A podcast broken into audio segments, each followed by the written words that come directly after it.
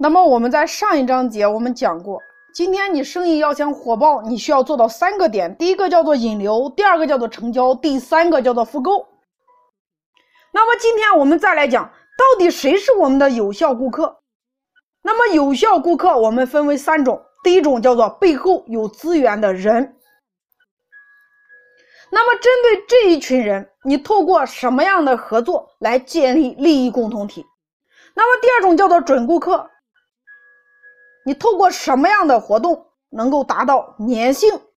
第三种叫做创客合伙人，也就是他一没有资源，二他也不消费我们的产品，但是他能够帮助我们不断的去裂变客户。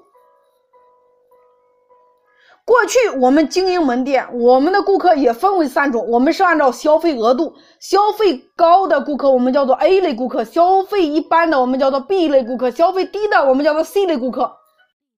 我们过去之所以敢按照顾客消费额度来划分顾客的等级，是因为我们家不缺客户。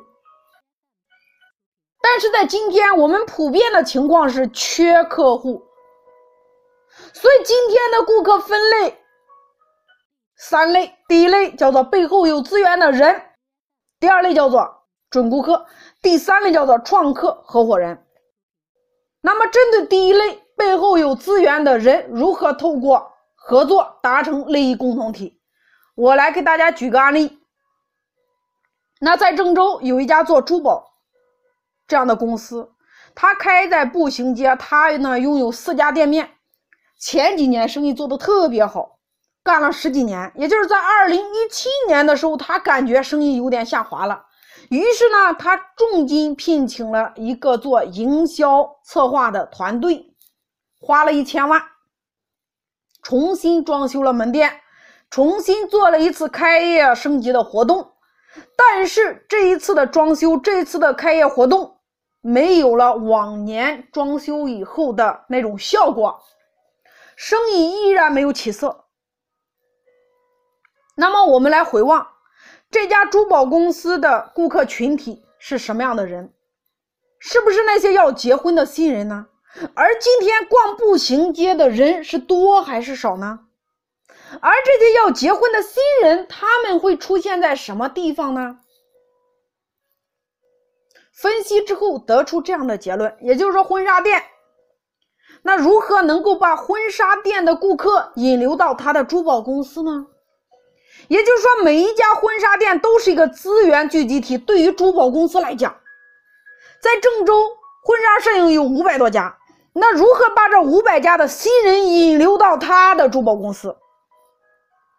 那你要想呀，每一家店一天至少两对新人导流到珠宝公司，那么对于他来说，一天就是一千对新人进店。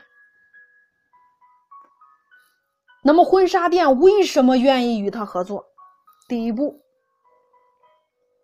他与婚纱摄影店签订了一份独家协议，也就是说，每一家婚纱店建立一个红包群，只要门市订过单之后，那么婚纱摄影订过单了，珠宝公司免费送新人一对钻戒。并且免费给新人提供滴滴专车服务，也就是说，只要门市订完单之后，把顾客的电话发到这个红包群里边，珠宝公司会帮他们叫一个滴滴专车，帮他们把客户接到珠宝公司。只要顾客进店，那么晚上珠宝公司会给婚纱摄影店的门市发二十块钱的红包，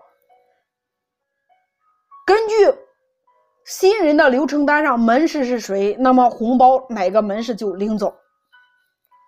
那么请问婚纱摄影店的门市有没有动力？这只是第一步，门市首先拿了二十元的好处，一天五个订婚纱照的顾客，也就是说，今天你只要有五个订单的顾客进店的话，它就是十，就是说一百元。所以门市相当给力。那么第二步，店方为什么愿意与珠宝公司合作？大家听明白了？只要今天新人在珠宝公司买了珠宝，也就是珠宝公司每个月五号来返上个月订珠宝的提成百分之十，一个婚纱店一个月至少三万的提成。请问，婚纱店的老板愿不愿意合作？那大家来想呀，珠宝公司透过这一步，一年业绩做了八千多万，它的利润会是多少呢？而这一切都归功于找到有资源的人，建立深度的合作，透过一件事儿来达成利益共同体。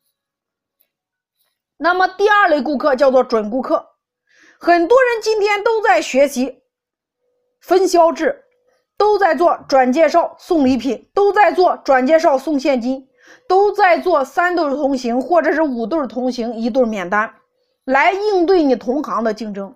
但是为什么今天你家还缺顾客？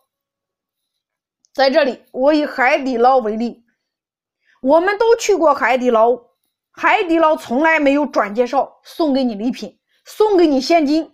但是为什么你还是愿意帮他转介绍，帮他做口碑，帮他做自传播呢？因为你每次去海底捞，他总能够给你惊喜。那大家来思考，为什么你爱刷抖音呀？因为你永远不知道下一刻你会划出来什么呀？惊喜和期待和好奇，让你今天抖音五分钟，你一抬头，两个小时过去了。所以打过游戏的人都知道，为什么你一直在升级、升级、升级呢？因为游戏里面永远有你想不到的惊喜和礼物呀。你每升一级都有惊喜呀。所以，给你的准顾客今天什么样的惊喜，远比你设置满减和返现效果来的更好。第三类叫做创客合伙人。什么叫创客合伙人？也就是把你的产品或者你的项目打造成别人赚钱的工具。那我们来思考一个问题：为什么今天直播带货那么火爆？因为这些销量暴增的厂家，他们都把产品设置了一个功效，叫做